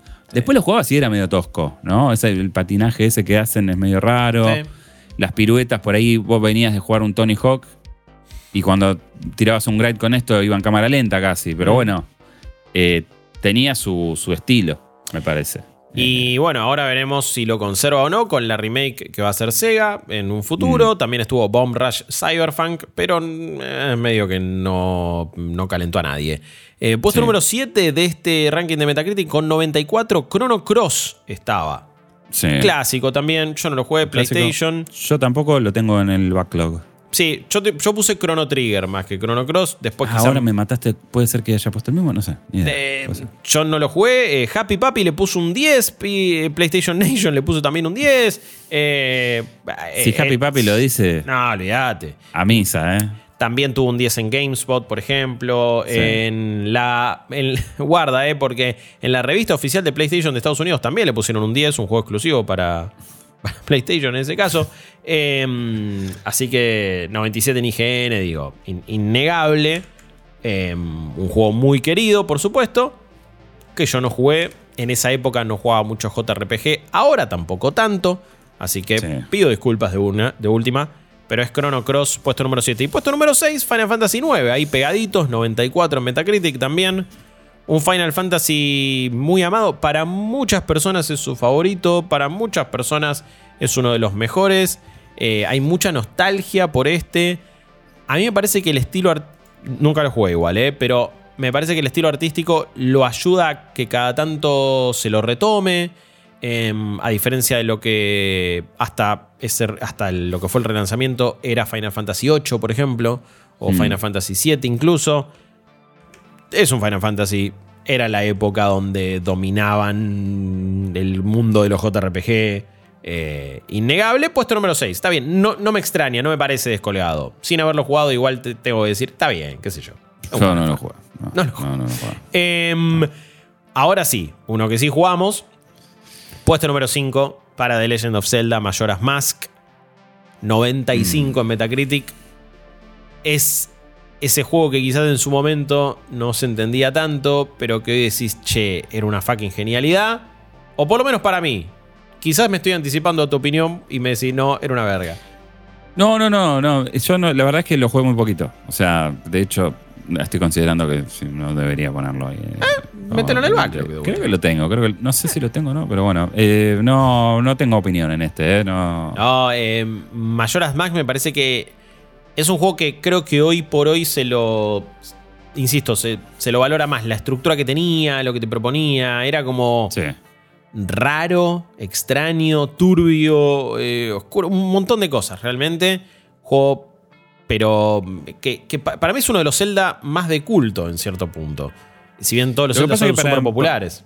Siento que la, en la cultura, por lo menos argentina, eh, la foto de la época no, no estaba en, en- en las Nintendo del mundo. O no, sea, no, yo lo jugué después. eh, si yo alguien, no lo- Primero que revisé, poca gente tenía Nintendo 64. eh, Sí. y, si teni- y si la tenían, tenían el Ocarina of Time. De último. Mm. Eh, pero Sí. conocí dos personas en- cuando era chico que tenían Nintendo 64 y les caíamos en la casa todo el tiempo. Eh, Claro. estábamos ahí y siempre era Mario Tennis, eh, Pokémon Stadium, Super Smash y íbamos alquilando los juegos en Blockbuster. Era la cosa más, probablemente la cosa más yankee que, que podíamos hacer, pero bueno, yo me aprovechaba de lo que tenía la consola, que claramente mal a nivel económico no les iba. Eh, Eh. y, y todos aprovechábamos, qué sé yo. Sí. Hasta- y fíjate que no me acuerdo si alguno tenía cuatro joysticks o entre los dos eh, juntaba, se juntaban siempre y llevaba dos joysticks cada uno y podíamos jugar a cuatro y era como espectacular. Pero, pero bueno, por eso es que el Majora's Max lo, lo jugué más adelante. Eh, nada, para mí es un juegazo, 95 Metacritic. En un año, o por lo menos en un año que ya pasó, 2023, con Baldur's Gate 3 a la cabeza en todos lados. Baldur's Gate 2, 95 Metacritic. Clásico también, total. Sí. Eh, y este, obviamente, bueno, Ba- Baldur's Gate 2 sí, hecho por Bioware, clara en su máxima expresión. Sí, eh, estaba, eran ellos. Sí. Dale que sos vos, decía el director. Y estaban todos ahí codeando felices y contentos. Yo era muy chico, honestamente, y no me iba a poner a jugar Baldur's Gate 2. Tampoco lo hice en mi vida, eh, si soy sincero, pero sí, jugué al 3, sí, después jugué otros juegos de Bioware. No me extraña que esté en el puesto número 4. Creo que, este... Sí, decime. No, no, eh, pienso en esto. Yo... Eh, ver, ver a Bioware hoy es como ver al ídolo del metal abrazado a un nazi, ¿no? Es como decir, uy, boludo, qué mal envejeció, amigo. Mirá, eh, yo estoy jugando de nuevo. Así, eh. Sí, sí, sí, te entiendo. Yo estoy jugando de nuevo el Cotor en la Switch porque me pintó y porque está bien.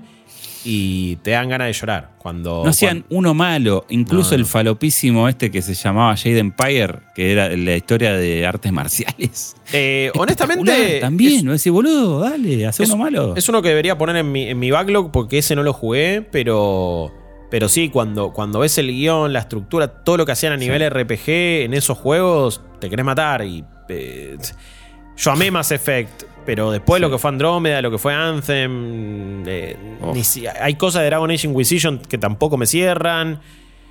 Eh, triste, triste, no sé qué va a pasar, no, no sé si tengo tanta fe, manija sí, pero, pero fe, veremos. Puesto, abrimos el podio. Oh de nuevo, ahora que armamos bien la lista, yo creo que este top 10 no está tan mal y vamos a ver qué tipo de cambios hacemos. Top 20 sí es más discutible. En el podio está el NFL 2K1. Que hay que entender que también la mayoría de estas reviews son de Estados Unidos. En, esta época y lo que eh, recolectaba Metacritic. es, un juegazo. Eh, eh, juegazo. Es espectacular. Top 3 es un montón. Es muy difícil. Top 3 es un montón. Yo creo que para top 10 tranca. Sí. Pero sí, es una banda, boludo. 97 en Metacritic. Sí. Hoy metes un 97 y hay, y, hay que hacer una estatua, más o menos. Eh, porque es una bocha, es una mega bocha. Pero sí, tenía 97 Metacritic, puesto número 3 para NFL 2K1. Ya hablamos de lo que pasaba en esta época en Dreamcast con los juegos de deportes, con el mm. tema de las licencias y un juego muy amado.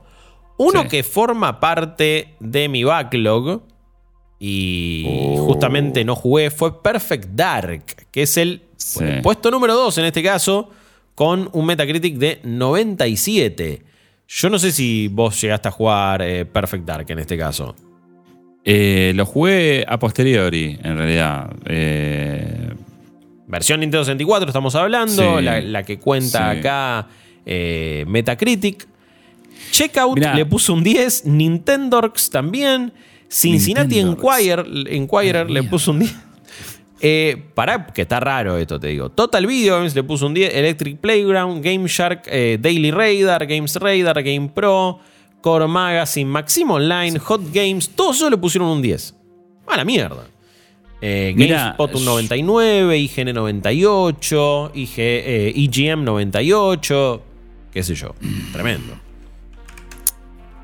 yo tengo un problema con los shooters en particular en consolas. Eh, yo crecí jugando a PC y viví toda esa evolución de lo que fueron los primeros shooters, el Wolfenstein y después pasar a Quake, usar el mouse y Half-Life. Sí. Jugué en su momento, tal vez unos años más tarde. Nunca me pareció algo que digas, che, boludo, qué bueno está o sea, ya está, es como que hasta que no hicieron los deberes los shooters en consola, creo que el primero que me enganché fue mm, con, el primer Halo, con el claro. que dije, che, esto es distinto. Pero hasta entonces es como jugar un shooter en consola realmente no tenía mucho sentido, pero no solamente por el control, sino porque eran muy precarios en comparación. ¿Me entendés? Sí. Entonces entiendo que Perfect Dark para consolas es como, che, está buenísimo, pero la verdad es que no vi en, ese juego algo eh, que supere lo que yo ya había jugado antes. Claro. Entonces a mí no me pegó tanto. No, yo, yo creo que a, gran parte, sobre todo de, bueno, estas reviews y ese momento, era el, efecto y la manija por lo que había sido GoldenEye, ¿no? Este era el juego de, de Rare también, era... Es, un sucesor espiritual en, en algunas cosas y comparten un montón de ADN. Y se convirtió en un clásico en, su momento. Eh, también para Nintendo 64, eh, más allá de no haberlo jugado, sí vi muchos videos y muchas cosas. Estaba muy bien lo que hacía. Pero, pero sí, eh, el tema es que jugarlo hoy por hoy debe ser una. Debe ser raro, no. Hay una versión de 360, no sé cómo, cómo será, honestamente. No, bueno, la, versión de, la versión de 360 la, también fue uno de los, de los primeros juegos que me compré cuando tenía la 360. Claro. Y sí, es recolorido y tiene como súper futurista. Pero no es un shooter que decís, che, qué bueno está. O sea, que cuántas ideas piola. Sí. Es como, mm, Eh. No lo jugué, Eh. no lo jugué. No, no voy a dar juicio de valor en este caso, pero Sí. es el segundo juego mejor rankeado del año 2000 en Eh, Metacritic. Sí. Lo entiendo porque, de vuelta, el contexto, ¿no? De, Sí, de los shooters sí. en consola estaban en pañales. Eh, es el primero que intenta hacer cosas distintas con el control, con ciertos estímulos que te of- ofrecen la campaña, eh, algunos gadgets que usa que están buenos.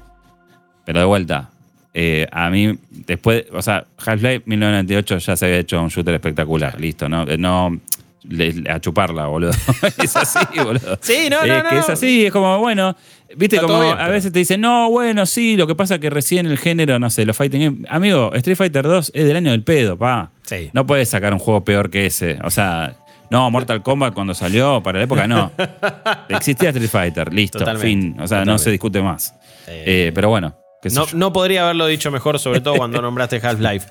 Y ahora que acomodamos bien la lista, se termina haciendo justicia y todo esto tiene un poquito más de coherencia. Pido disculpas por el error inicial, pero la verdad es que me transformó, me, me traicionó la, la plataforma misma.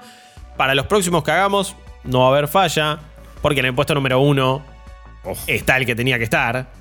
Y tiene con un 98 en Metacritic para posicionarse entre lo mejor rankeado de la historia. Está Tony Hawk's Pro Skater 2, obviamente. Eh, versión en este caso con, con las reviews de PlayStation 1. Eh, acá no me muestres la versión de PC, Metacritic, te lo pido por favor. Tenía versión en Dreamcast también, pero en PlayStation 1 Cinet le puso un 10, GMR Magazine también, Happy Papi. Happy Papi, Eh, ¿cómo, regala, cómo regalaba sí, puro 100, amigo. Bien ahí igual, ¿eh? Sí. Que la review de Happy Papi dice, quizás el mejor juego de todos los tiempos. Bueno, yo soy fanático, Sí. tampoco sé si puedo decir lo mismo, pero es uno de los mejores. Daily Raider también un 10, GamePro también, Maximum La- Online también, ¿cómo estaban? Recontra Sí. el palo. Hot Games, eh, puesto número- eh, 100 también. Eh, la PlayStation Magazine de Estados Unidos un 10, Core Magazine Sí. también, Gaming Age, Game Revolution. GameSpot le puso un 99. Creo que había una cosa en GameSpot que poner un 10 era como algo que dejaban para tipo un grupo muy selecto de juegos. Sí. Porque Pero el otro 99, ¿no? sí, O sea, es, es lo mismo que- ponerle un 10, flaco, dale, no rompa la bola, poner un 10. Em, Sí. e- Esas reglas que, se- que- que en ese momento eran como las tablas, boludo, era el Antiguo Testamento en el mundo Sí. de, de los sitios más importantes a nivel mundial, que igual también era parte del negocio, o sea, entiendo, em, pero Mm. hoy por hoy parecen muy ridículas estas cosas. Em, Sí. Sí, Yo, eh, o sea, a mí me parece que es, ju- es justo que ese sea el mejor juego del año, de ese, de ese momento. Y sobre todo, ya en ese momento era como muy claro, pero en retrospectiva, Hmm. hay muy pocos juegos que tengan este poder catalizador de la cultura global en el momento. Es como, ese juego salió y te metía y te presentaba a los skaters que la estaban rompiendo en el momento. La estética del skate, la cultura del skate, la música Uf. del universo skateboarderístico. Eh, los spots reales que existían en verdad para patinar. Claro. Decís, che, pará, y este gap sí existe de verdad, boludo. Es... Y la gente se metía. Era como un eh, acceso directo a ese submundo. Fue una droga de entrada a toda esa cultura. Increíble. Sí, O sea, no hay, hay muy pocos juegos que pueden hacer eso. sí, sí. Más allá de que, como juego, eh, era espectacular también. O Era sea, más allá de excelente, que a mí sí. me gu- a mí no, me no me gusta parece que sea solamente una cosa. Uy, eh, eh, ah, conocí a Rage Against the Machine por eso. No, no, era un juegazo Sí. también. No, no era un juegazo. A mí siempre como yo andaba en skate casualmente, me, me gustaba más la- el approach simulador del, tra- eh, del Skate and Destroy, por ejemplo. Eh, pero que era de Rockstar además, eh, Uh. o de DMA Design. O sea, uno de, las gran, uno de los mejores juegos que existen para mí de skate lo hizo Rockstar. Pero más allá de, de- de esto, quiero decir, el juego era muy bueno.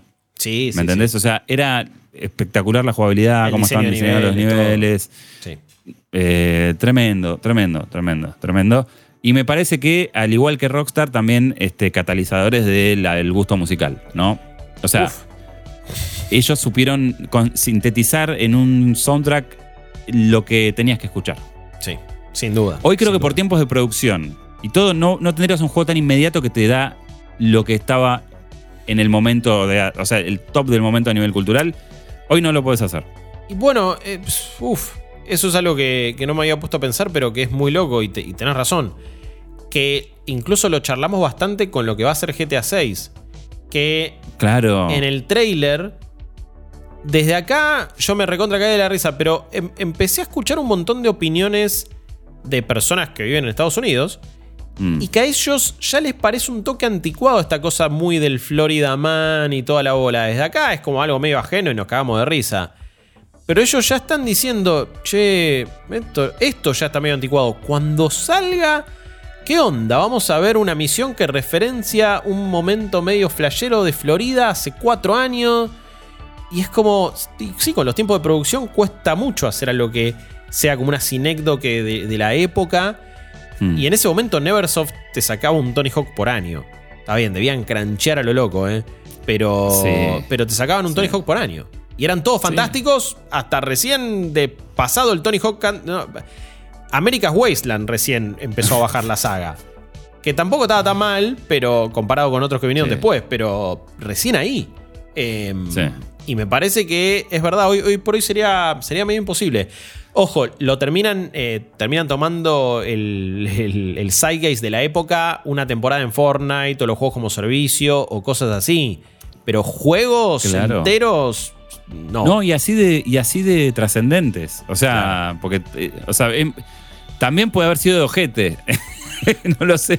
Muchas cosas Eh, son de ojete. Sí, pero, pero lo concreto es, es que este juego es como seminal en muchísimos Sí, sentidos sí. para la vida de, de, de- de la- de- de los muchachos y las muchachas, los jóvenes, los purretes. Todo, fue Eh, todo, man. Me parece que Todo. es un montón. Y a mí me. También me pasó que es un juego que me, me hablaba, eh, porque yo ya curtía skate y bueno, y un montón de música eh, de, de niño de MTV, ¿viste? Sí. de- y era como, che, qué bueno que ahora la gente, eh, tengo más puntos de conexión con eh, mi entorno, ponele. De una. Que por ahí, a través de un camino distinto, llegó a donde uno estaba Uf. ahí como, ¿no? Sí, si bien yo Muy nunca, a ver, siempre tuve esa, esa cosa medio frustrada de, uy, algún día mm, poder andar en skate, eh, también era el juego que jugábamos todos, en nuestro grupo de amigos lo jugábamos todos y todos eh, conectamos Sí. con eso.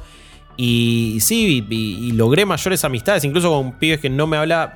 Tenía una buena relación, pero a partir del Tony Hawk fue mayor.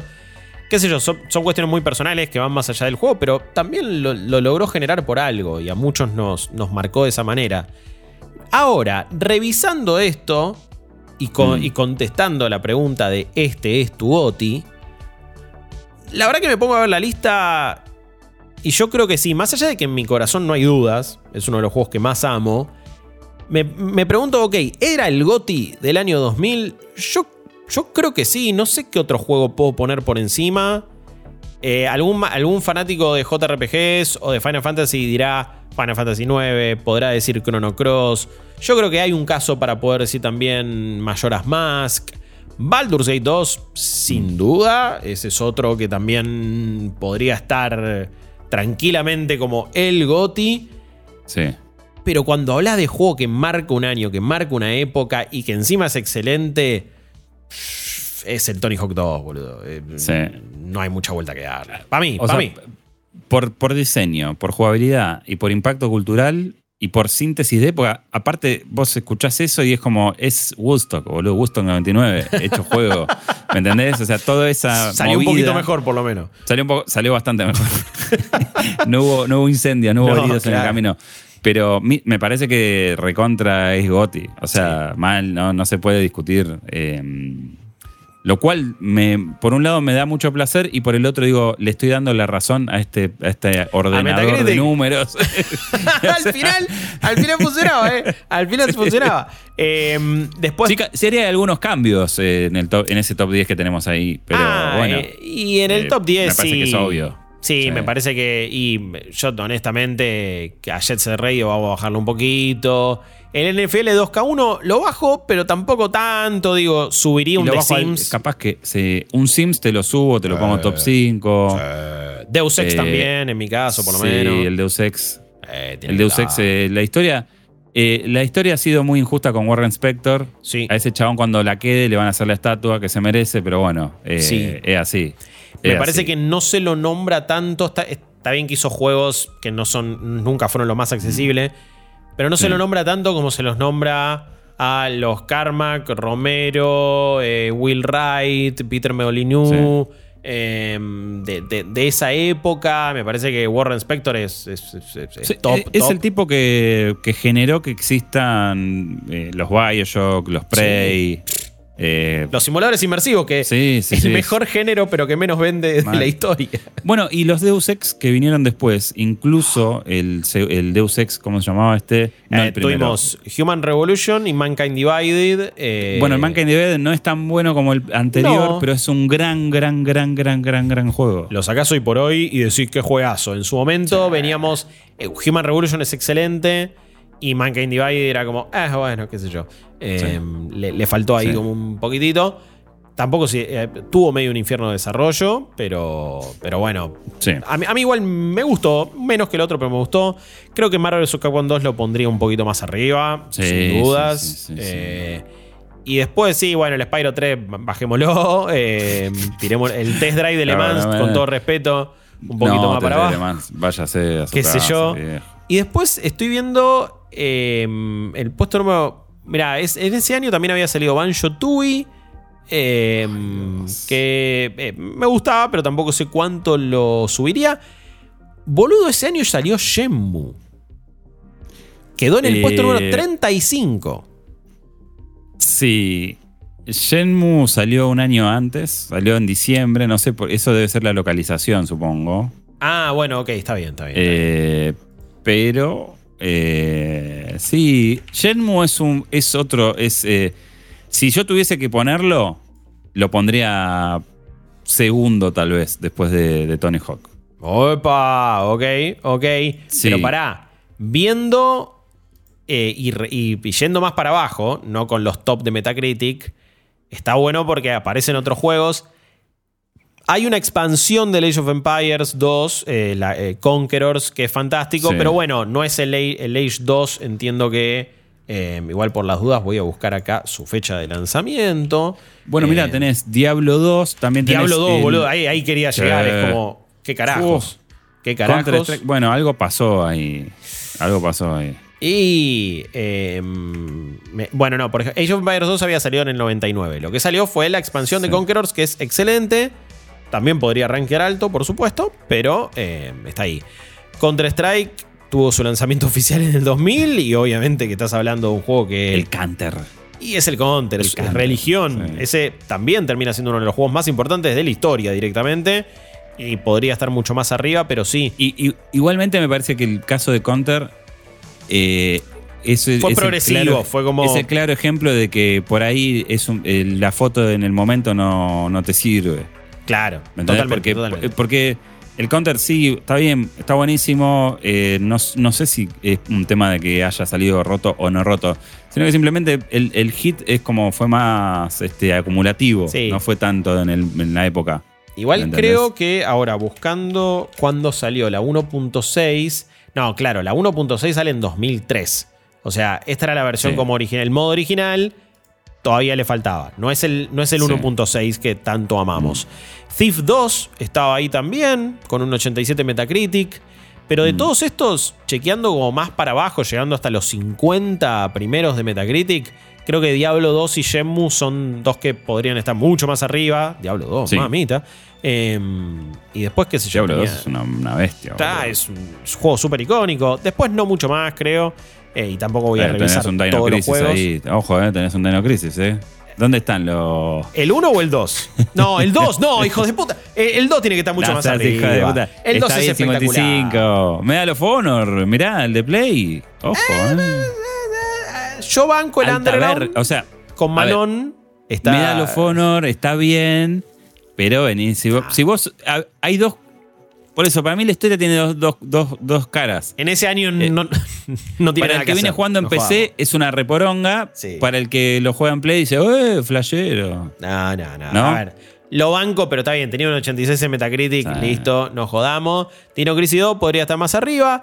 Monkey Island 4 eh, está bien que esté en el puesto número 59 de lo más rankeado. Y quizás un 86 en Metacritic le queda grande. Pero bueno, es Monkey Eh. Island. Yo lo sigo bancando. Lo jugué una bocha el 4. Lo jugaba y lo rejugaba. Pero bueno, cuando No, lo vuelves a agarrar ahora te quiere matar.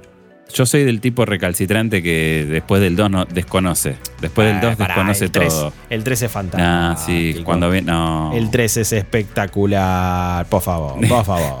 Eh, no sé, bueno, igual No, yo soy sí. re termo de Monkey Island. Así que ya fue. No, no, el- respetable. Eh, yo, el tema es que después cuando empezó a cambiar un poquito la onda, es como. mm, Eh, sí. Bueno, amigo- Yo vi a Freddie Mercury, vos viste a. ¿A, ¿A cómo se Paul llama? Roger? No, A Paul pará, no sea tan malo, no, qué basura, ¿cómo vas a tirar un Paul Roger? No, es un montón, pobre 3. El 4 sí es Paul Roger, pero el, el Sí. 3 no, por favor. Em, bueno amigos y amigas, vamos llegando al final ya de este, de este podcast. Em, me, me gustó muchísimo este ejercicio, me parece que está recopado. Sí. Fue muy Sí. loco que terminamos coincidiendo con Metacritic. Eh, no pensé que iba a pasar, pero pasó y tenía razón. Sí. Al final los números no mienten, son como las caderas de Shakira. Y. Bueno, y- pero y terminó hay- pasando. hay- es verdad lo que decís y creo que el punto es eh, que el número en todo caso lo que te saca es de contexto, ¿no? Sí. Pero Sí. en general el número algo dice. Siempre, nada es casualidad y después está la opinión personal y uno puede no estar de acuerdo, ¿eh? Pero, pero hay cuestiones innegables de, bueno, si a tanta gente le pareció tan increíble, si a tanta gente le gustó y si significó algo, algo tiene que tener. No puede... si era tan eh, inteligente, ¿por qué murió? ¿no? Es básicamente la pregunta. Después te puede gustar o no, después puede decir, qué sé yo, a mí sí, bueno, Final Fantasy IX no lo jugué y, y Chrono Cross no me representa nada y bla, pero no, pero no puedo decir, eh, me dio una verga, ya fue. Eh, no, no, es como, son lo que son y, y ese lugar en la historia está bueno que lo tengan y, y corresponde. Pero, pero bueno, me, me sorprendió que Posta ordenándolo por los números, salvo esos últimos que vimos, che, ¿qué onda Diablo 2? Che, ¿qué onda Shenmue? Che, ¿qué onda este? No hubo tanto bardo. Eh, muchos juegos de deporte, eso sí. Algún que otro Sí. juego de autos. Algunos otros que me parece que cobraron una relevancia a nivel cultural muy grande a posteriori, como el Sims. Pero. Y, y algunos que quedan también de culto y considerados como de los mejores juegos de todos los tiempos, como Deus Ex, que están por debajo de Spyro 3. Pero bueno, esos son los números y esas son quizás las cosas a cambiar. Pero me gustó, creo, Sí. creo que lo vamos a repetir y lo vamos a hacer con otros años. Quizás años con los que nos indignemos más. No sé, no los chequeé, no estoy spoileando nada. Este fue Sí. bastante lindo, salió bastante bien. Y alguno que otro para el backlog encima nos llevamos, me parece. Nos llevamos y también, eh, sí, hay eh, otros años después ya cuando empieza un poco la crisis creativa de la industria, cuando ya se establece... Mm. Porque estamos hablando del 2000, eh, en donde Todo era eh, fértil. todo amigo. estaba... Todo, claro, era todo fresco, pero después cuando ya se establecen los modelos estos de, de negocios Sí. se empieza a complicar un poquito más. Todo, todo estaba por ser descubierto todavía. Exacto. Eh, Eh, éramos tan lo- jóvenes. Teníamos, lo teníamos todo, ¿eh? Ah, y no lo sabíamos. O sí, quizás. Em, Jeremías Curchi, alias Chopper, gracias eh, por haberte sumado. Gracias por eh, compartir tu sabiduría con todos nosotros. Te agradezco mucho. No, un gusto y la verdad que muy lindo ejercicio. Sí, me dieron sí, ganas de volver a los clásicos. Totalmente. Gran idea. Es un año para volver a clásicos porque andás a ver cuándo te vas a comprar un juego nuevo. Gracias a toda la gente que se pasó por la grabación. Sigan escuchando y compartiendo Weekly Quest en Spotify. Y también, si pueden, y si ya lo escucharon, y si ya vieron esta grabación, vayan y véanlo en YouTube. Estamos pudiendo monetizar el canal principal donde se suben los podcasts y los contenidos. Nos, vendría muy bien. Recomiéndenlo. Métanle like. Dejen un comentario. Pongan cuál era su GOTI del año 2000. eh, como, como la consigna, la consigna del podcast. Pónganos su top 5 del año 2000 o lo que sea. Eh, todo nos sirve. Todo nos viene bien. Compártanlo. Síganos en Twitch, síganos en Cafecito, en Coffee, en absolutamente todos lados. Gracias por la banca y la compañía de siempre. Mi nombre es Guillermo Leos. Ha sido un placer. Cuídense y nos vemos la próxima. Adiós.